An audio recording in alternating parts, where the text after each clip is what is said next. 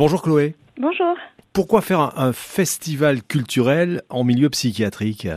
Alors ce festival, il est né d'un constat il y a trois ans où en fait euh, il se passait plein de choses au niveau de la culture euh, au sein de l'établissement et euh, on trouvait ça tellement dommage que ce soit pas mis en valeur ni connu du grand public qu'on s'est dit on va ouvrir les portes de l'hôpital pour euh, montrer un petit peu tout ce qui se passe, surtout au niveau de la culture, parce qu'on a une programmation qui est très riche, des ateliers tout au long de l'année, euh, dans lequel euh, nos soignants s'investissent, nos professionnels administratifs et nos patients.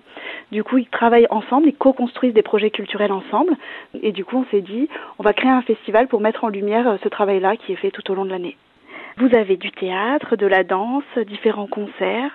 On a aussi une initiation au pilates, un temps un petit peu plus de relaxation, du cinéma en plein air. Il y a plein de, plein de choses très intéressantes. Alors est-ce que euh, la culture est en soi une thérapie pour les résidents du centre?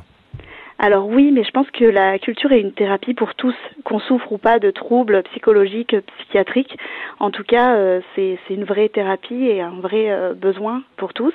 Et c'est pour ça qu'on on offre en fait un accès à la culture à, à tout le monde au sein de l'hôpital et pas seulement aux personnes concernées, aussi aux salariés. Alors ces ateliers, euh, ils sont organisés par qui tout au long de l'année? Par les professionnels, par des externes? Oui, alors les ateliers sont toujours animés par des artistes professionnels qui sont reconnus euh, au niveau de la DRAC. Après, c'est organisé aussi en interne par euh, notre pôle culture. Mhm. Euh, donc voilà, c'est vraiment un travail d'équipe.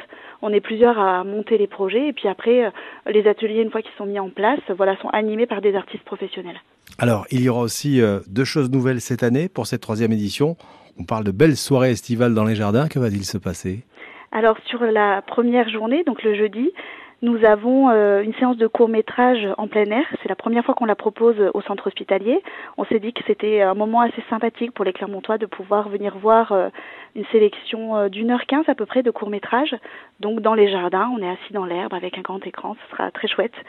Et sur la journée du vendredi, un événement autour du théâtre, suivi d'un concert avec le Gangbe Brass Band, qui est un groupe qui vient du Bénin. Donc voilà, avec un food truck qui sera disponible sur place pour pouvoir se restaurer entre euh, le théâtre et le concert.